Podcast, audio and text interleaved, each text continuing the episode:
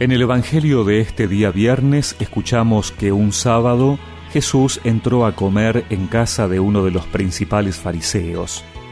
Ellos lo observaban atentamente. Delante de él había un hombre enfermo de hidropesía. Jesús preguntó a los doctores de la ley y a los fariseos, ¿está permitido curar en sábado o no? Pero ellos guardaron silencio.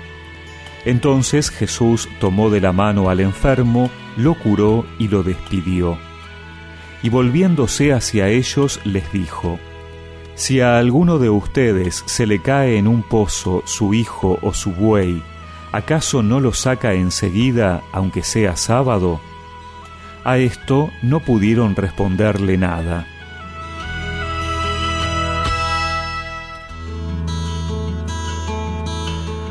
La ley judía no permitía curar el día sábado. Ese día era sagrado, era el día de descanso. No se podía ejercer ningún oficio o actividad y curar era considerado una actividad, por lo que estaba prohibido. Jesús está en la casa de uno de los principales fariseos, los más cumplidores de la ley, por lo tanto la tensión es máxima. Jesús no quiere contradecir la ley, sino darle pleno sentido. Que estos hombres puedan descubrir cuál es el fundamento de la ley, que ella ha sido dada por Dios para el bien de los hombres y no para su esclavitud. El Papa Francisco decía en una homilía que el camino para ser fieles a la ley, sin descuidar la justicia, sin descuidar el amor, es el camino contrario, desde el amor a la integridad, desde el amor al discernimiento, desde el amor a la ley.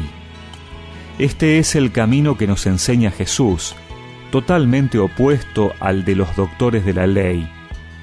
Y este camino del amor a la justicia lleva a Dios. En cambio, el otro camino, el de estar apegados únicamente a la ley, a la letra de la ley, lleva al cierre, lleva al egoísmo. El camino que va desde el amor al conocimiento y al discernimiento, al cumplimiento pleno, conduce a la santidad, a la salvación, al encuentro con Jesús. Mientras que este otro camino lleva al egoísmo, a la soberbia de sentirse justos, a esta santidad, entre comillas, de las apariencias.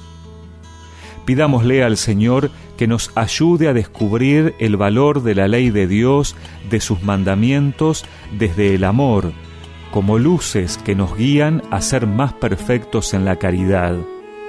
Que su Espíritu Santo nos impulse a amar más para que ese sea el criterio de discernimiento en todos nuestros actos y decisiones. Aunque yo dominara las lenguas arcanas y el lenguaje del cielo supiera expresar, solamente sería una hueca campana si me falta el amor. Si me falta el amor, sirve de nada. Si me falta el amor, nada soy. Si me falta el amor, no me sirve de nada. Si me falta el amor, nada soy. Y recemos juntos esta oración. Señor, ayúdame a recordar y descubrir que tus preceptos son para que pueda crecer en el amor y que en este día pueda hacer el bien a mis hermanos. Amén. Y que la bendición de Dios Todopoderoso, del Padre, del Hijo y del Espíritu Santo los acompañe siempre. No me sirve de nada si me falta el amor, nada soy.